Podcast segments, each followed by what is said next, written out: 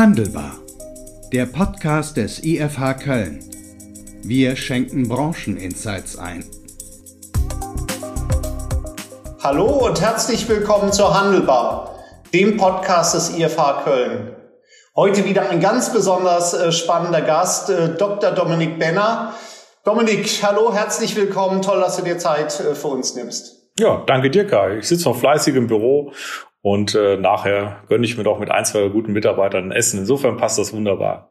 Das hört sich äh, wirklich spannend an. Äh, in der Pandemie äh, sicherlich darfst du dann auch selber äh, hier kochen. Das ist ja manchmal auch gut, wenn der Chef äh, äh, rangeht. Dominik, aber Spaß beiseite. Ähm, du hast ja einen total spannenden Werdegang, weil so was ich gelesen habe, tolle akademische Ausbildung genossen. Und da stehen ja viele dann vor der Frage, ähm, wenn sie in einer ähnlichen Situation sind wie du, elterlichen Betrieb übernehmen. Ja, nein, wenn einem alle Tore offen stehen vielleicht die großen Unternehmensberatungen ähm, anklopfen. Erzähl doch bitte ein bisschen was äh, zu dir, zu deinem Werdegang und dann, ähm, wie du dazu gekommen bist, diese Entscheidung dann auch so zu fällen, wie du gefällt hast um ehrlich zu sein, mein Leben war nicht so geplant, wie es jetzt verlaufen ist. Ähm, meine, meine Herkunft war eigentlich so, dass ich klassisch äh, Betriebswirtschaft in der Schweiz in St. Gallen studiert habe und klassisch im Konzern Karriere machen wollte. Das war meine Planung. Ich hatte da eine große Freude gehabt, wollte in einem Baukonzern ähm, äh, Richtung Vorstand mich entwickeln und das war eigentlich genau meine Welt, habe mich wohlgefühlt. Als vor acht Jahren mein Vater überraschend gestorben ist, ähm, der das Familienunternehmen auch geleitet hat, zusammen mit meiner Mutter, stand ich dann vor der Fragestellung, tue ich meine Konzernkarriere fortsetzen oder gehe ich in den kleinen Familienbetrieb rein? Und damals haben wir fünf Schuhgeschäfte gehabt, also wirklich ein kleiner Familienbetrieb mit wenigen Millionen Umsatz. Und ich habe mich dann aber für die Verantwortung entschieden. Wir machen das seit 140 Jahren inzwischen und habe mir die Frage gestellt, was kann man daraus machen? Und aus dieser kleinen Fragestellung, was kann man daraus machen, äh, weg vom stationären Handel hin zum reinen E-Commerce, Plattformgeschäft, ja, da sind wir heute angekommen, acht oder neun Jahre später. E extrem, extrem spannend, weil ja dann gleich auch die, die, die Frage steht, also so fünfte Generation, das ist ja so ein Stück weit dann wahrscheinlich auch eine Verantwortung hier gewesen, die du auf dich äh, genommen hast. Da will man ja nicht derjenige sein, der es äh, beerdigt, äh, äh diese, diese Tradition. Und auf der anderen Seite äh, gibt ja auch diesen Spruch, äh, wenn alles so bleiben soll, wie, wie es ist, muss sich alles ändern. Hast du ja offensichtlich ja kaum einen Stein auf, den, auf dem anderen dann auch gelassen. Ja, das ist richtig. Also von Tradition kann man sich gar nichts kaufen. Und äh, Familienunternehmen, die mit einer langen Tradition werben, die sind mir meistens suspekt. Weil wenn man mal ehrlich ist, äh, diejenigen, die im E-Commerce erfolgreich sind, äh, die sind meistens äh, wirklich äh, auf dem Papier entstanden, haben sich schnell nach oben skaliert und haben nicht lange alte Zöpfe mit sich rumtragen müssen. Und diese Philosophie teile ich. Als, wir, als ich gestartet bin, haben wir unseren E-Commerce-Bereich völlig separat hochgezogen, der nichts mit stationären Handel zu tun hat. Wir haben das from scratch aufgebaut mit Entwicklern zusammen und haben wirklich eine eigene IT-Plattform hochgezogen, äh, und wenn man sich da an alten Sachen orientiert hätte oder von dem Produkt hergekommen wäre, wären wir komplett gescheitert. Das, insofern ist es wirklich ein Plädoyer, wenn man eine neue Innovation wagt, sollte man sie ganz separat vom Bestandsbusiness machen. Ne? Denn alles andere, ja. Greenfield. Hm. Ja, aber konntet ihr wenigstens äh, äh, irgendwas, ich sag mal, Sortimentskompetenz, ähm, waren da irgendwelche Aspekte dabei, wo du sagen, da hast du jetzt profitiert ähm, von der von der Tradition, äh, von der Erfahrung vom Netzwerk? Also von der vom Sortiment, ich glaube, ich glaube, es ist maximal schädlich, zu viel Ahnung vom Produkt zu haben. Denn dann verliert man sich äh, zu sehr in irgendwelchen Details und E-Commerce hat nichts mit Produktkompetenz zu tun. Das sollte man sich vor Augen führen. E-Commerce hat was damit zu tun, wie tust du IT-Strukturen aufbauen, programmieren, wie tust du einen Traffic generieren und wie tust du Schnittstellen mit Händlern aufbauen in unserem Fall. Und deswegen habe ich mich immer da rausgehalten, wir wollen überhaupt nicht produktkompetent sein, sondern wir haben höchstens eine hohe Ahnung von Händlern und was die für Bedürfnisse haben. Darin sind wir, glaube ich, ganz gut. Und deswegen hat uns das auch sehr früh sehr weit gebracht. Also zumindestens das als, als äh, äh, Vorteil, so als Quintessenz, dass man sagt, gut, okay, äh, man kennt zumindestens die, die Bedürfnisse der Händler jetzt, die man ja auf der hier Kundenseite ja dann noch anschließt. Das kann man entsprechend, entsprechend auch nutzen. Ich meine, auch in Amazon, wenn wir uns den anschauen, die versuchen ja schon auch immer Leute aus der jeweiligen Category dann auf die, auf die entsprechenden Kategorien dann auch draufzusetzen. Also das, äh, äh, das ist natürlich jetzt äh, äh, spannend, wenn du sagst, gut, da ist, da ist eigentlich ja gar nichts ist äh, jetzt mit, dem, mit der Historie hier, dass man da noch sagen kann, das konnte man in die Waagschale äh, werfen. Ähm, jetzt bist du mit einem ganz anderen äh, Verständnis dann auch reingegangen. Ähm, äh, jetzt mal ähm, Hand aufs Herz, du musstest ja auch Leute äh, mitnehmen, jetzt die vielleicht auch das ein bisschen argwöhnisch äh, beobachtet haben. Jetzt kommt ja der Doktor aus St. Gallen und dreht da alles auf, auf links. Ähm, war das ein Selbstläufer im Rückspiegel betrachtet oder war da doch äh, der eine oder andere Stein, den du wegräumen musstest? Also äh, die, das größte Problem bestand darin, dass wir eben noch alte Strukturen hatten und die konsequente Entscheidung war, dass wir die einfach belassen, wie sie sind und komplett was Neues separat, also getrennt aufbauen. Und durch diese strikte Trennung, dass unser stationärer Bereich völlig losgelöst ist vom E-Commerce und wir versuchen gar nicht, irgendeine Synergie dort zu realisieren. Denn wenn wir nicht als Pure Player aktiv sind und wir sind eine reine Online-Plattform, wir sind ja inzwischen in neun Branchen aktiv, äh, das war eine ganz gute Entscheidung, dass wir das komplett separat hochgefahren haben. Und dadurch haben wir auch diese Größe erreicht, mit der wir jetzt in neuen Branchen aktiv sind. Ja, ja. Und damit äh, bist du auch den, den, den, den ganzen Channel-Konflikten etc. ja dann noch frühzeitig aus dem Weg gegangen. Absolut. Und ich sag mal, äh, wir haben als Familienunternehmen äh, zwei Weltkriege erlebt, eine Hyperinflation erlebt und viele andere Dinge. Äh, aber dieser Strukturwandel, den wir jetzt sehen, der ist schon so eminent, der ist so gravierend, das ist wie mit dem Weltkrieg zu vergleichen, ja, aus wirtschaftlicher Sicht. Und ähm, der wird ganz tiefe Spuren im deutschen Handel hinterlassen. Ja. Und jetzt unser Job, das kann ich vielleicht noch sagen, unser Job ist natürlich als Plattform wir haben ja 3000 Händler, die bei uns mitmachen, 3000 Geschäfte verkaufen jeden Tag Ware über unsere äh, Portale. Ähm, für die versuchen wir jetzt in diesen Corona-Zeiten Umsatz zu machen, damit die das irgendwie packen.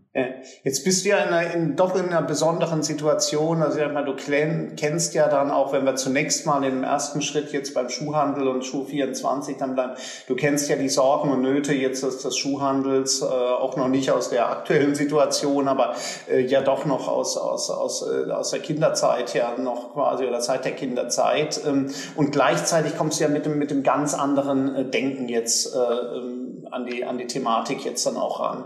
Äh, wie würdest du jetzt, ähm, also sagt, es ist 3000 äh, Schuhhändler ähm, hier, die, die, die bei euch mitmachen. Du führst ja sicherlich da auch viele Gespräche.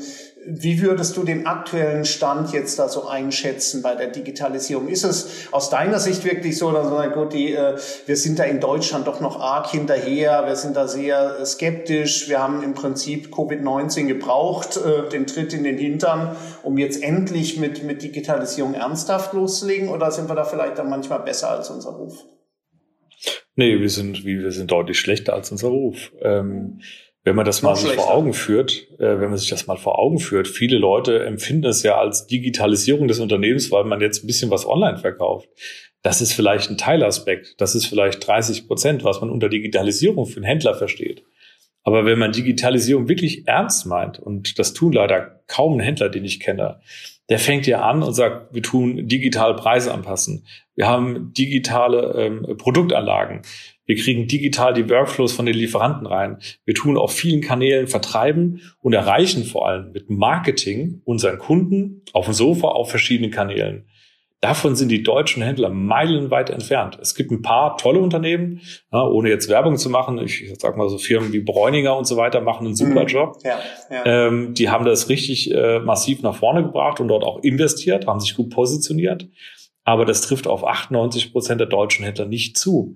Insofern ist die Digitalisierung auf einem miserablen Standard in diesem Land und ähm, Digitalisierung wird immer zu kurz gedacht.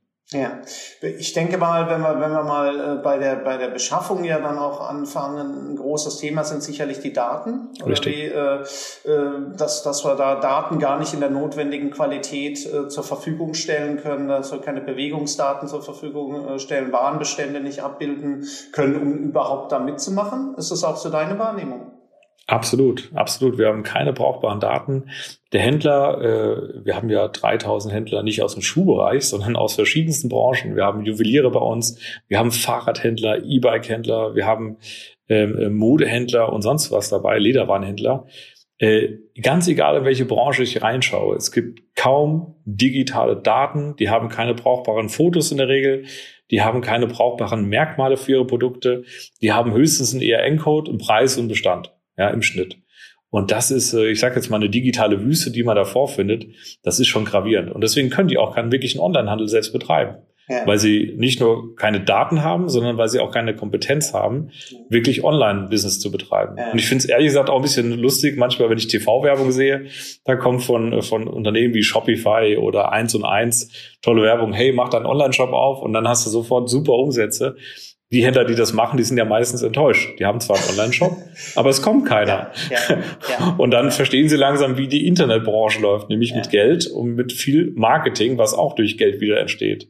Ja, jetzt äh, äh, ganz spannender Aspekt in, in der Tat, weil die Frage ja dann auch ist, wie können überhaupt kleinere Händler noch noch durchdringen in der Welt, wo, wo doch das äh, die Wettbewerbsintensität online ja nun extrem äh, hoch ist. Aber vielleicht nochmal zurück auf die auf die Daten. Ist es nicht vielleicht auch unfair manchmal den den äh, den kleinen Schuhfachhändler um die Ecke vorzuwerfen, hat schlechte Produktdaten? Ist ja nicht auch die Industrie äh, äh, gefragt, ähm, ohne da jetzt gleich den schwarzen Peter direkt wieder weiterschieben zu wollen. Aber ist da nicht auch die Industrie häufig noch zu schwach ähm, aufgestellt?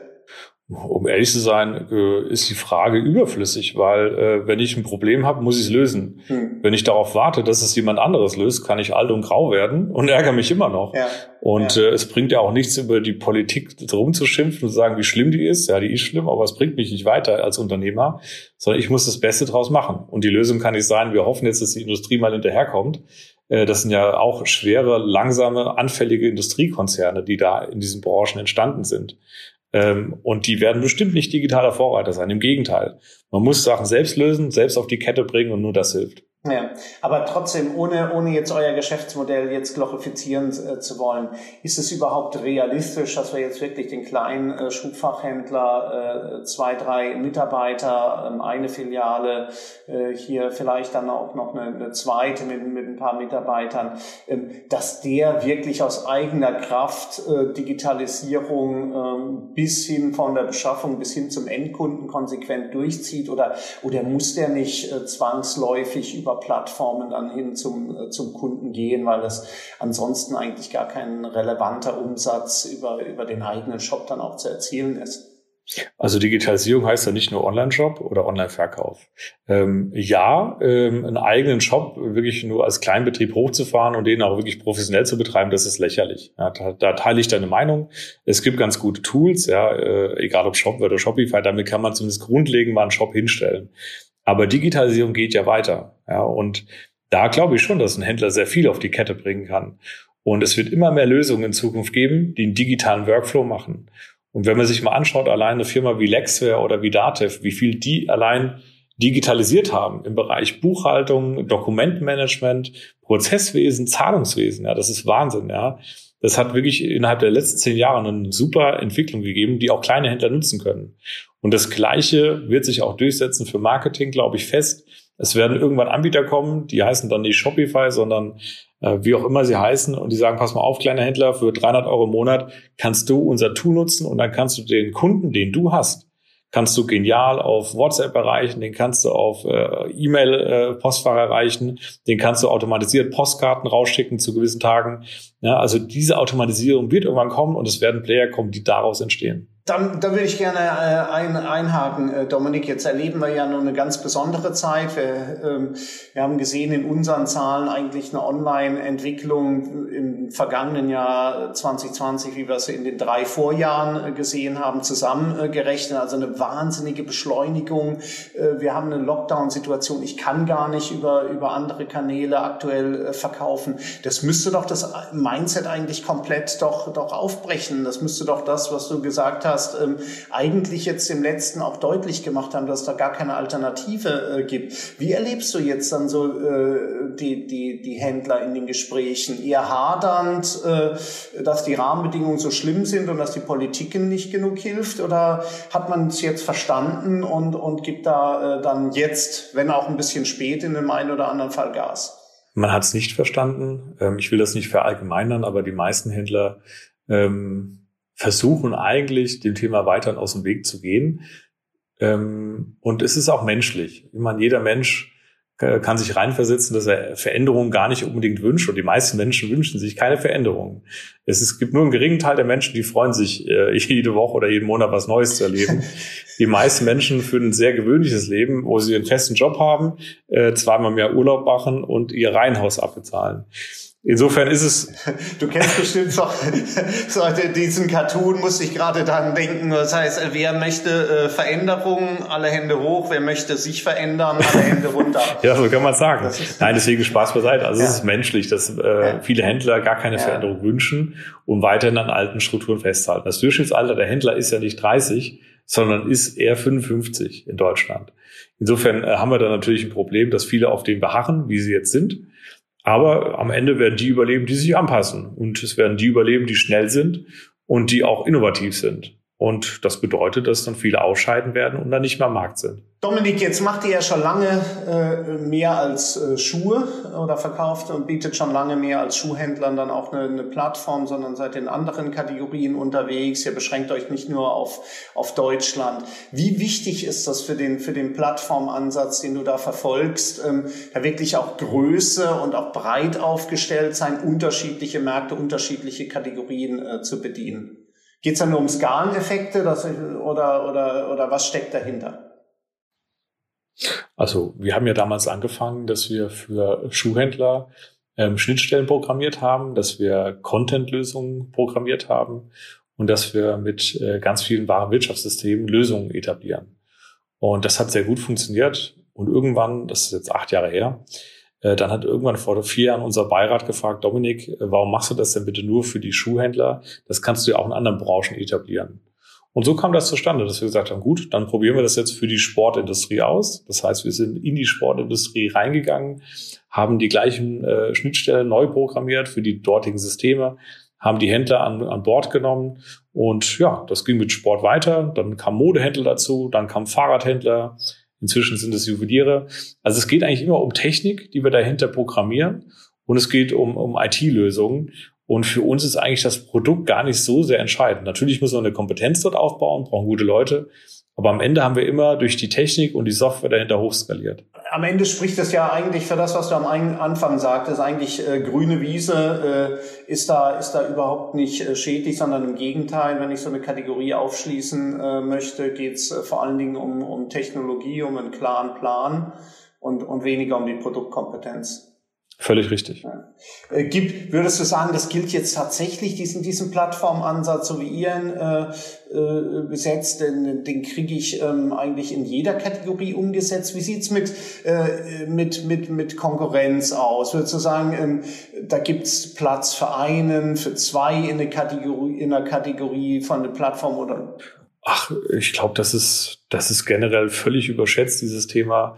Äh, du konntest ja vor zehn Jahren schon hören, dass Leute gesagt haben, äh, in zehn Jahren wird es nur noch drei Autohersteller geben, ähm, GM, Ford und VW. Was ist passiert? Es gab noch nie so viele Neugründungen äh, im Automotive-Bereich wie in den letzten drei Jahren, vor allem auch in China. Ja.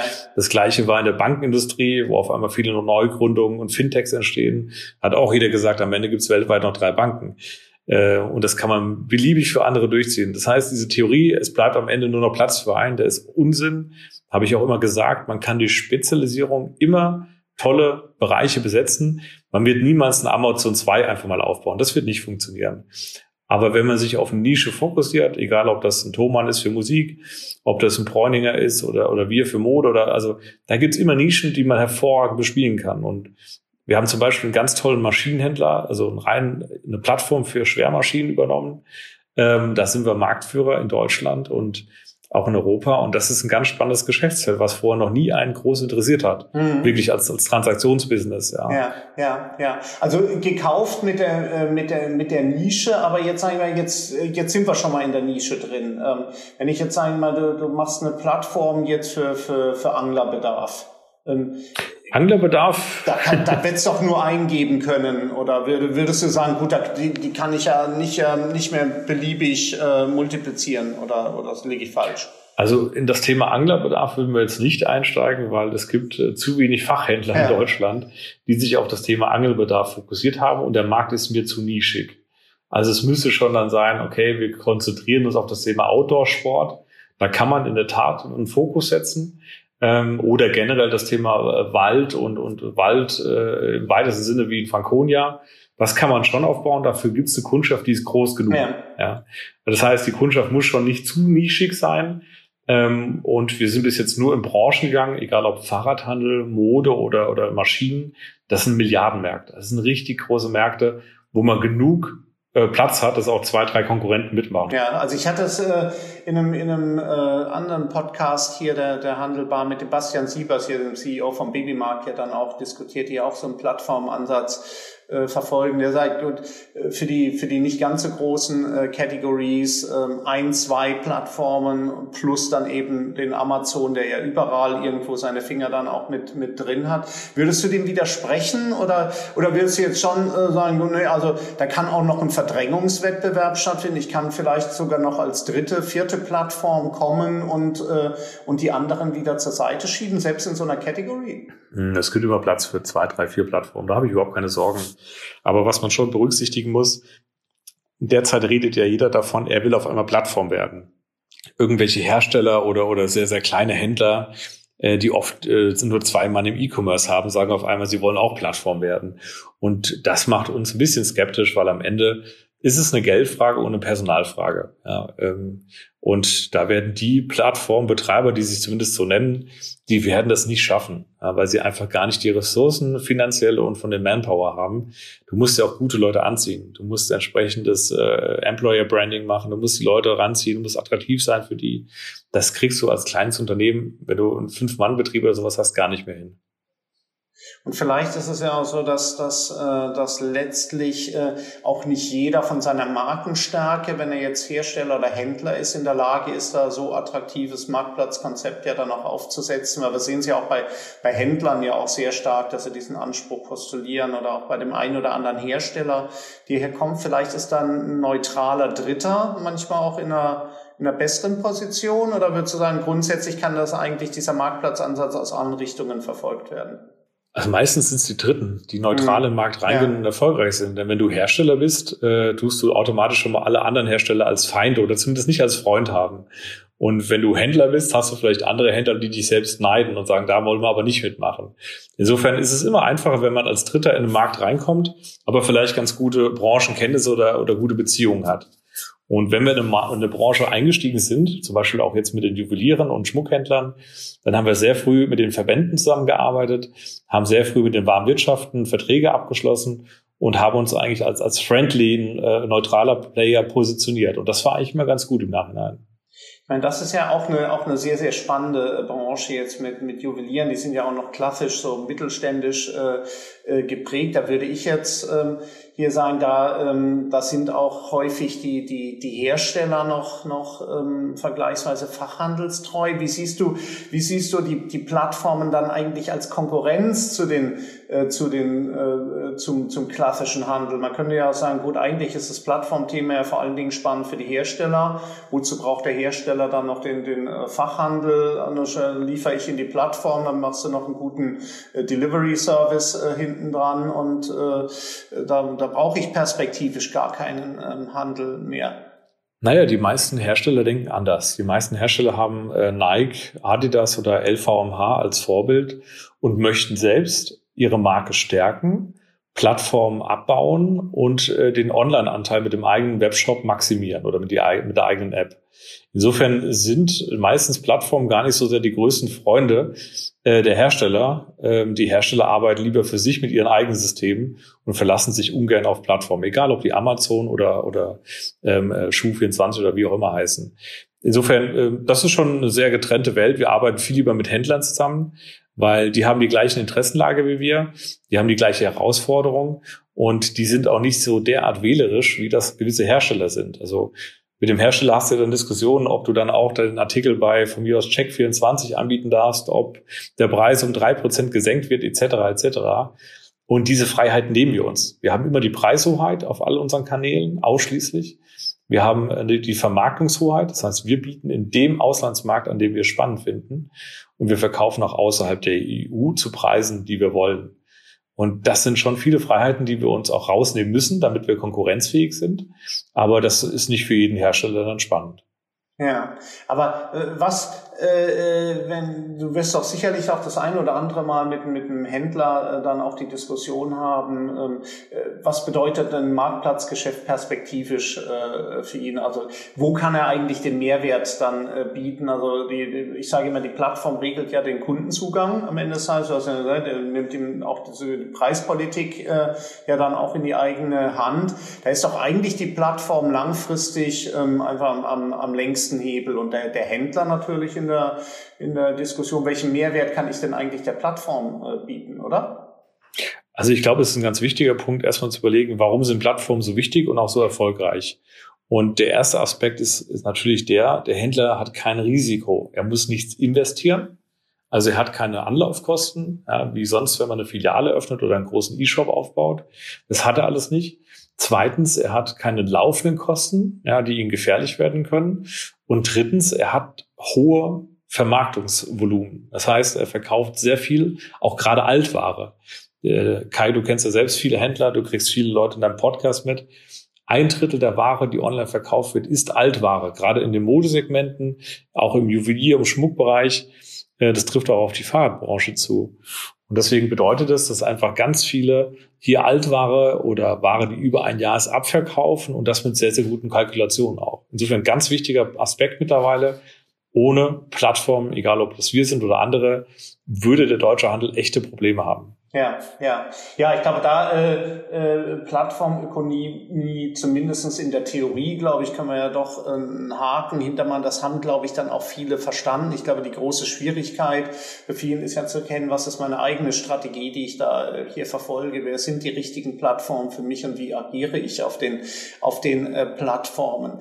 Ähm, nochmal zu eurem äh, Geschäftsmodell. Unterstützt ihr auch den Händler bei diesen Fragestellungen? Du hast ja äh, aus meiner Sicht durchaus zutreffend äh, hier ja auch, auch Kompetenzdefizite ja in der Händlerschaft dann angesprochen. Ähm, die müssen ja ein bisschen an die Hand genommen werden, auch wenn sie, wenn sie erfolgreich jetzt Plattformen äh, nutzen, nutzen wollen. Bietet ihr da was an oder bietet ihr im Prinzip die Tools? Also ähm, was für uns ein ganz wichtiges Verständnis ist, dass wir nicht nur Online-Partner für die Händler sind. Der Händler kann über uns relativ viele Sachen beziehen. Das fängt an beim Stromeinkauf, ja, damit er über günstige Rahmenkonditionen Strom bekommt. Das geht über Firmenwagen weiter, ja, damit er günstig entsprechende Firmenwagen und Transporter reinkommt. Das geht über IT-Terminals oder Zahlungsterminals weiter, bis hin zum ganzen Thema Kurzzeitkredit und Finanzierung, die wir ihm gewährleisten. Das heißt, wir sind mittlerweile ein Partner geworden, der sehr, sehr viele Aspekte rund um das Bedürfnis der Händler abdeckt und nicht nur ein reiner Online-Verkäufer. Und das ist ein ganz, ganz zentraler Fakt, warum wir, glaube ich, sehr, sehr gut unser Ohr beim Händler haben. Wir haben Regionaltagungen, wo sich die Händler treffen, wo es Erfahrgruppen gibt, also wo man sich austauscht, wo man Best Practice durchgeht also unser Verständnis ist nicht, hallo, durch uns kriegst du 12 Prozent mehr Umsatz zum Beispiel, sondern unser Verständnis ist schon ein bisschen mehr, was wir für den Händler auf die Beine stellen.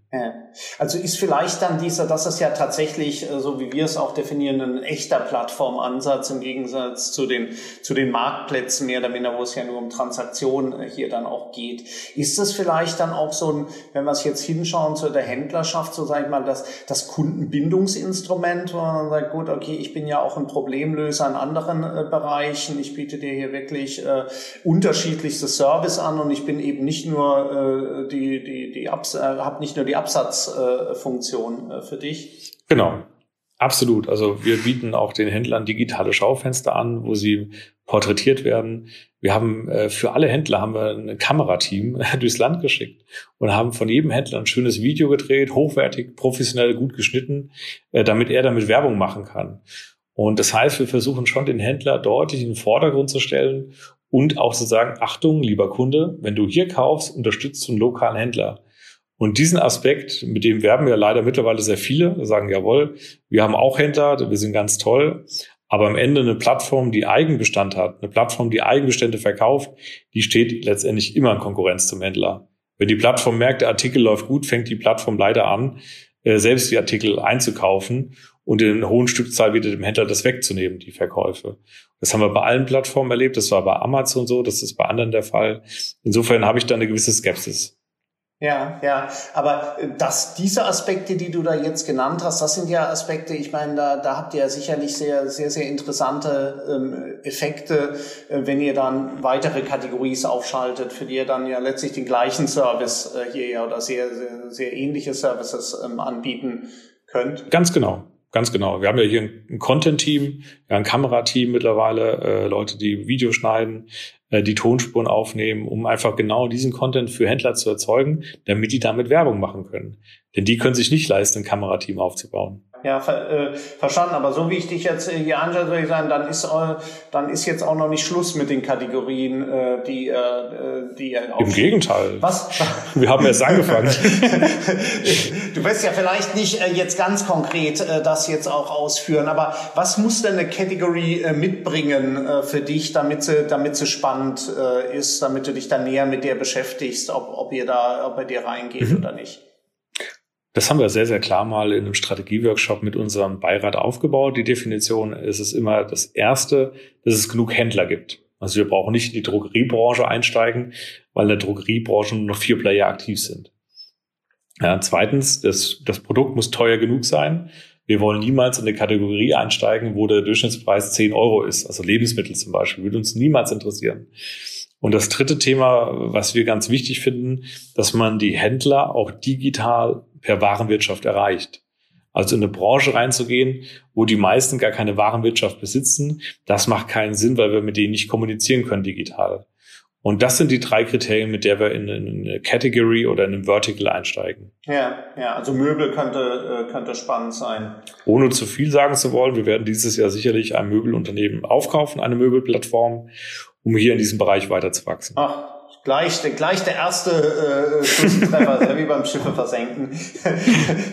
Dominik, ähm, äh, ihr wollt weiterhin äh, eine relevante Rolle hier für den, für den Handel spielen, das dann noch weiter ausbauen. Im Moment, ähm, wir sprechen ja inmitten noch des, äh, der Pandemie, noch auch im Lockdown, alle treibt ja die Frage um, äh, wie sieht Handel eigentlich nach der Pandemie aus? Das, was wir jetzt äh, hier dann auch erleben, das, das sehen wir ja, das messen wir, die Effekte, glaube ich, von Erlebnis hin zu suchen, äh, ist klar natürlich äh, die Verschiebung stationär äh, hin zu, hin zu Online-Käufen, die Customer Journeys, die sich verschieben. Und jetzt gibt's ja, sag ich mal, die einen, äh, die sagen, gut, ähm, äh, die eine Denkrichtung, ja, die Kunden gewöhnen sich dran, die Pandemie geht ja jetzt schon ähm, fast ein Jahr jetzt zumindest auch mit den Auswirkungen, die wir, die wir hier spüren. Die Zufriedenheitswerte im Online-Bereich sind hoch, also werden ein Großteil der Umsätze auch online verbleiben. Das, das Kaufverhalten wird sich, äh, wird sich ähm, schon sehr stark ähm, dem annähern, was wir aktuell sehen. Und dann gibt's die anderen, die sagen, ja, äh, gerade jetzt stellen wir ja fest, was uns eigentlich fehlt. Äh, den Zug hin zur, zur äh, Nähe, wieder ein emotionales Kauferlebnis ähm, auf der Fläche. Ähm, was sind da so deine äh, Gedanken? Wo glaubst du, geht da die, die Reise hin? Also ich glaube, dass in solchen äh, Krisenphasen, wie wir sie jetzt erleben, immer sehr, sehr starke, ah, ich sag mal, Schwankungen und Stimmen nach außen transportiert werden. Viele wollen sich da profilieren. Aber wenn man den Podcast, den wir jetzt hier beide aufnehmen, auch nochmal in ein oder zwei Jahren hört, wird sich die Lage ein bisschen beruhigt haben. Die Lage wird dann vielleicht eher dahingehend aussehen, dass es zwar weniger Händler gibt, aber es gibt immer in großen Städten und in guten Lagen Handel. Ja, deswegen, es wird weiterhin Einzelhandel geben. Da werden natürlich ein paar mehr Geschäfte auch von Herstellern dabei sein, die sagen, wir wollen uns in der Premiumlage noch mehr positionieren aus Marketinggründen. Aber es wird immer Einzelhandel auch geben von Händlern. Und deswegen bin ich da optimistisch. Aber es wird viele kleine Städte geben, wo der Handel ausstirbt oder nur noch rudimentär da ist. Bin ich, bin ich absolut bei dir. Äh, David Bossart hat ja mal auch so schön gesagt, wir bauen Retail, äh, keine Retailer. Also das ist, äh, die, die Funktion wird ja mit Sicherheit irgendeiner dann auch, auch übernehmen. Ähm, aber wie siehst du jetzt die Entwicklung? Also ganz spannend finde ich, dass ähm, wenn wir uns so aktuelle Zahlen auf Frequenzrückgänge anschauen, ähm, sind ja die größeren Städte natürlich viel stärker betroffen, sind gerade die Gewinner eigentlich der letzten Jahre äh, sehr, sehr äh, stark betroffen.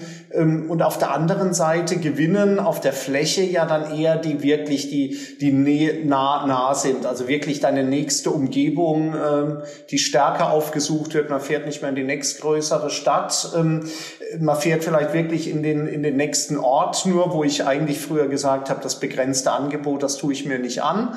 Ähm, aber äh, jetzt hat das wieder mehr an Relevanz bekommen. Äh, glaubst du, dass wenn dann tatsächlich, wenn wir uns das nochmal einhören, in ein, zwei Jahren im Podcast, was mit Sicherheit eine gute Idee ist, ähm, ähm, dass man dann sagt, gut, das hat sich wieder so gedreht, wie wir es vorher äh, kannten. Dann sagt man wieder, sobald alles frei ist und wir ohne Maske durch Innenstädte schlendern können, dann ist uns das wieder zu piefig in der, in der, in der kleinen Nachbardorf. Dann gehe ich doch wieder in die großen Städte. Also doch. Ich habe da eine ganz klare Meinung. Es gibt ja eigentlich so drei Kategorien äh, von, von ähm, Shopping-Orten. Äh, der eine ein Einkaufscenter, der andere sind Innenstädte, ja, egal ob mittlere oder große Stadt, und der dritte sind Fachmarktzentren, also grüne Wiese. Ja. Und äh, die letzten Jahre hat ja vor allem der Fachmarktbereich geboomt und auch der Einkaufscenterbereich. Und das wird sich jetzt komplett umdrehen. Ähm, also wir, wir werden sehen, dass Shoppingcenter komplett leer stehen werden. Ja, wir sehen jetzt schon die ersten Center hier auch in unserer Umgebung. Wir sind in Wiesbaden. Da gibt es schon ein Center, was überwiegend leer steht, womit keiner gerechnet hat. Und diese Entwicklung, die werden öfter kommen. Sprich, aus dem Einkaufscenter wird auf einmal eine Bürofläche und das wird ganz gravierende Auswirkungen haben. Die Einkaufscenter sind der Hauptverlierer dieser ganzen Krise. Und es wird auch so bleiben. Das finde ich, das finde ich total spannend, weil man ja jetzt auch äh, sagen kann, in vielen Fällen sind doch die Einkaufscenter in einer besseren Ausgangssituation jetzt als die Innenstädte, weil sie doch zentral gemanagt sind. Und, äh Nö, im Gegenteil. Ja, ganz im Gegenteil, ganz im Gegenteil, weil diese Einkaufscenter, äh, die sind so unbeweglich in der Struktur, die sind so festgefahren durch die ganzen Voreigentümer, dahinter stehen da große Gesellschaften, die sind gar nicht in der Lage, ja, spontan zu sagen, komm, wir nehmen mal einen kreativen, kleinen, vielleicht nicht so bonitätsstarken Mieter, äh, die wollen lieber einfach einen Player nehmen, der, der 33 Standorte besetzt und überall als Mieter auftritt. Und die Menschen wollen das auf Dauer nicht. Die Menschen wollen auf Dauer Erlebnis haben, genau wie du es vorhin gesagt hast. Die wollen viel noch mehr in Restaurants gehen, die wollen coolere Gastrokonzepte noch erleben. Und das wird es nur in Städten geben und nicht in Einkaufszentren. Ja. Und deswegen diese Vorstellung, dass das Einkaufscenter nochmal ein Revival erlebt, das ist Utopie. Die werden über kurz oder lang, nicht alle natürlich, es gibt einige gute Center, tolle Lagen, aber ganz viele werden äh, verschwinden oder werden äh, insolvent gehen. Und die Fachmarktzentren, die werden sich auch noch weiter halten, aber auch dort. Es gibt dort kein Erlebnis. Es ist ein reiner Bequemlichkeitskauf, weil die Innenstädte Parkgebühren erheben oder, oder zu wenig Parkplätze haben. Aber trotzdem, ich glaube an die Innenstadt. Die wird auch weiterhin bestehen, weil die Leute raus wollen. Sie wollen Erlebnisse, sie wollen sich austauschen, sich verabreden, gerade am Samstag. Aber diese Verschiebung, ja, weg von der Woche, ja. Wir hatten früher zum Beispiel als Einzelhändler jeden Tag ungefähr 20 äh, Prozent Umsatz ja, auf die Woche verteilt. Ja, mal 15, mal 20, mal 25. Aber es war recht gleich verteilt. Und mittlerweile haben wir ja einen Anteil vom Umsatz von 50 Prozent freitags und samstags, eher 60 Prozent. Das heißt, die Leute verabreden sich samstags, wollen was machen, kaufen spontan was ein und gehen schön essen. Und diese Situation wird immer weiter zunehmen. Und unter der Woche wird es immer schwächer werden. Total spannend äh, hier auch das, das Thema mit den Shoppingcentern, mit den Innenstädten. Ich, ich bin auch so ein bisschen skeptisch, muss ich, muss ich äh, gestehen, auch bei den, bei den Innenstädten, weil ja doch die Erfahrungen auch da sind. Du hast das jetzt genannt mit den, mit den Investoren, aber auch da haben wir ja teilweise einen Mix an, an, an Vermietern, äh, die, die, die Veränderungen natürlich ähm, nicht oder zu spät äh, mittragen. Und da haben wir natürlich im Gegensatz zu einem gut geführten geführten Shopping Center, ähm, das ja auch versucht, vielleicht so einen, so einen regionalen Mix auch hinzukriegen. Also die, die nach vorne schauen, das vielleicht versucht, Entertainment mit reinzupacken, das vielleicht versucht, tatsächlich Gastronomie aus eigener Kraft auf ein anderes Level äh, zu heben. Ja, diese, diese Gemengelage mit vielen Entscheidern, mit, mit unabhängig agierenden Akteuren. Also das wird noch spannend sein. Da bin ich mal gespannt, wenn wir uns den gemeinsam anhören äh, in, in ein paar Jahren, wie da die, die Reise hingegangen äh, ist. Aber unabhängig jetzt mal, ob es ein Shoppingcenter ist, in, in, den ich, in das ich mich einmiete oder dann eben in der Innenstadt, in der ich agiere jetzt als Händler. Ähm, ist ein erfolgreicher Einzelhändler ähm, nach der Pandemie ohne eine konsequent umgesetzte Digitalisierungsstrategie überhaupt denkbar? Denkbar ist alles und äh, ich mag so Pauschalaussagen nicht, dass wenn jemand nicht einen Online-Shop hat oder nicht online verkauft, dass er deswegen automatisch verschwindet. Das ist Unsinn. Es wird immer Nischen geben oder irgendeinen ganz kreativen Menschen, der seinen Friseursalon oder der sein äh, italienisches Schuhgeschäft auch ohne Online komplett durchziehen wird. Das wird es immer geben weil die haben dann vielleicht andere innovative, coole Ideen, wie sie Leute begeistern können. Aber der Anteil wird verschwindend gering sein. Das wird eine Ausnahme sein. Und das Leben ist ja auch schön, wenn es Exoten gibt. Nur die Masse wird mit so einer Strategie gegen die Wand fahren. Das ist klar. Ja. Und ich glaube doch schon, dass wir gerade auch, wenn wir uns den Fashion-Bereich anschauen, wenn wir uns Boutiquen anschauen, ist doch auch ein, auch ein Riesenpotenzial jetzt ja. äh, in, in, in Social Media, äh, das ganze Influencer-Thema. also wenn ich mir einfach Customer Journeys anschaue, da muss ich doch irgendwo dem auch Rechnung tragen. Äh, Richtig. Selbst wenn ich cool bin, selbst wenn ich hip bin mit meinem Konzept, selbst wenn ich ausgefallene Produkte habe, irgendwo müssen doch die Leute auf mich aufmerksam äh, werden und ähm, teile ich von deiner Meinung. Und du siehst ja auch immer mehr Boutique-Inhaber, die auf einmal auf Instagram äh, manchmal gut, manchmal weniger gute Stories aufbauen äh, und sich auch Mühe geben. Ja, und das, das hat schon einiges verändert, weil die Verzweiflung ist sehr groß. Ja, die, die Gelder sind sehr gering, die Händler bekommen, wenn sie überhaupt Geld bekommen. Und deswegen, also es ist Handlungsbedarf da, aber der Großteil der Händler versucht es gefühlt weiter auszusitzen und hofft, dass das Thema irgendwie wieder vorübergeht. Dominik, jetzt äh, habe ich noch äh, äh, eine vorletzte, sehr schwere Frage, aber die traue ich mir bei dir dann auch, auch äh, zu stellen. Ähm, wenn wir uns jetzt die Entwicklung ähm, anschauen, dann nach der Pandemie äh, ähm, oder bis hin bis zum Ende der Pandemie, was glaubst du, wird wirklich das sein, ähm, was, was wirklich den größten Impact jetzt während der Pandemie auf dieses Verhalten dann auch, auch ähm, äh, gebracht hat? Was ist so die zentrale Entwicklung aus deiner Sicht jetzt ähm, angesichts von Covid-19, die die Zeit danach beeinflusst? Also ich stelle jetzt mal eine These auf, die habe ich auch schon ein, zwei Mal anderen Leuten gegenüber auch im Podcast gesagt. Äh, Krisen werden meistens völlig überschätzt, wenn die Krise ist. Ja, alle Leute in der Krise wollen sich immer dadurch profilieren, auch am liebsten die Zukunftsforscher und die es alle gibt, dass die Krise alles verändern wird und die Welt danach ganz anders aussehen wird. Und jeder hat so seine genauen Ideen, wie die Welt danach aussehen wird. Ja. Meistens, egal welche Krise auf diese Erde kam, die Welt sah dann doch gar nicht so anders aus wie vorher. Ja. Und ja. deswegen bin ich immer sehr skeptisch, wenn jemand sagt, die Welt wird danach eine andere sein. Ja, es wird Nuancen geben. Ja, es gibt mehr Digitalisierung und Homeoffice. Das mag alles sein. Aber ich finde, die Krise hat in erster Linie erstmal offengelegt, wo wir miserabel dastehen. Und zwar auch als Land. Ja. Wenn man sich mal anschaut, äh, wie undigital äh, unsere Behörden arbeiten. Das hat man als Bürger immer schon vermutet. Aber die Politiker haben sich ja immer hingestellt und gesagt, nein, wir sind äh, der, der Star in Europa, das beste Land in Europa. Ja, Deutschland steht gut da, weil es so einen tollen Mittelstand hat. Deutschland steht gut da, weil es top innovative Unternehmen hat. Aber der Staat an sich ist seit 30 Jahren nicht reformiert und nicht verändert worden, äh, ist in einer Schockstarre seit geraumer Zeit und niemand hat ein Interesse daran gehabt. Und jetzt wurde das endlich mal offengelegt. Und wenn man sich das mal vor Augen führt, ja, dass ein Finanzamt gar nicht in der Lage ist, in Corona-Zeit überhaupt mit dem Homeoffice zu arbeiten und dass die ganz normale städtische kommunale Behörde ja, äh, Aktenvorgänge nicht mehr bearbeitet seit Monaten, nur weil Corona ist, ja, dann ist einem langsam klar, dass in diesem Land auf der staatlichen, behördlichen Seite so ein Defizit entstanden ist, dass man da schon Angst kriegen muss. Ja, das äh, in der Tat. Ich glaube, das hast du hast du äh, wunderbar äh, wunderbar äh, zusammengefasst. Ist es vielleicht aber dann doch so wieder die, die, die alte Weisheit, dass man sagt, wir neigen dazu, kurzfristige Auswirkungen zu überschätzen und langfristige zu unterschätzen. Ja. Ja, das ist so. Also wenn ich mich jetzt umschaue, äh, ich sitze in meinem Büro, äh, mein Pulli ist aus Baumwolle, äh, die, die Wand von meinem Büro ist aus dem Backstein und vor der Tür steht ein Auto mit Verbrennungsmotor. Und der Strom, der aus der Steckdose kommt, kommt überwiegend noch aus konventionellen Energien. Da hat sich jetzt mal simpel gesagt die Welt seit 40 Jahren nicht verändert. Es ist eigentlich alles gleich geblieben. Die einzige Innovation, die ich vor mir sehe, ist ein Gerät namens Computer und ein Smartphone. Die haben viel verändert. Aber in Summe ist der Fortschritt meistens viel langsamer als von vielen gedacht.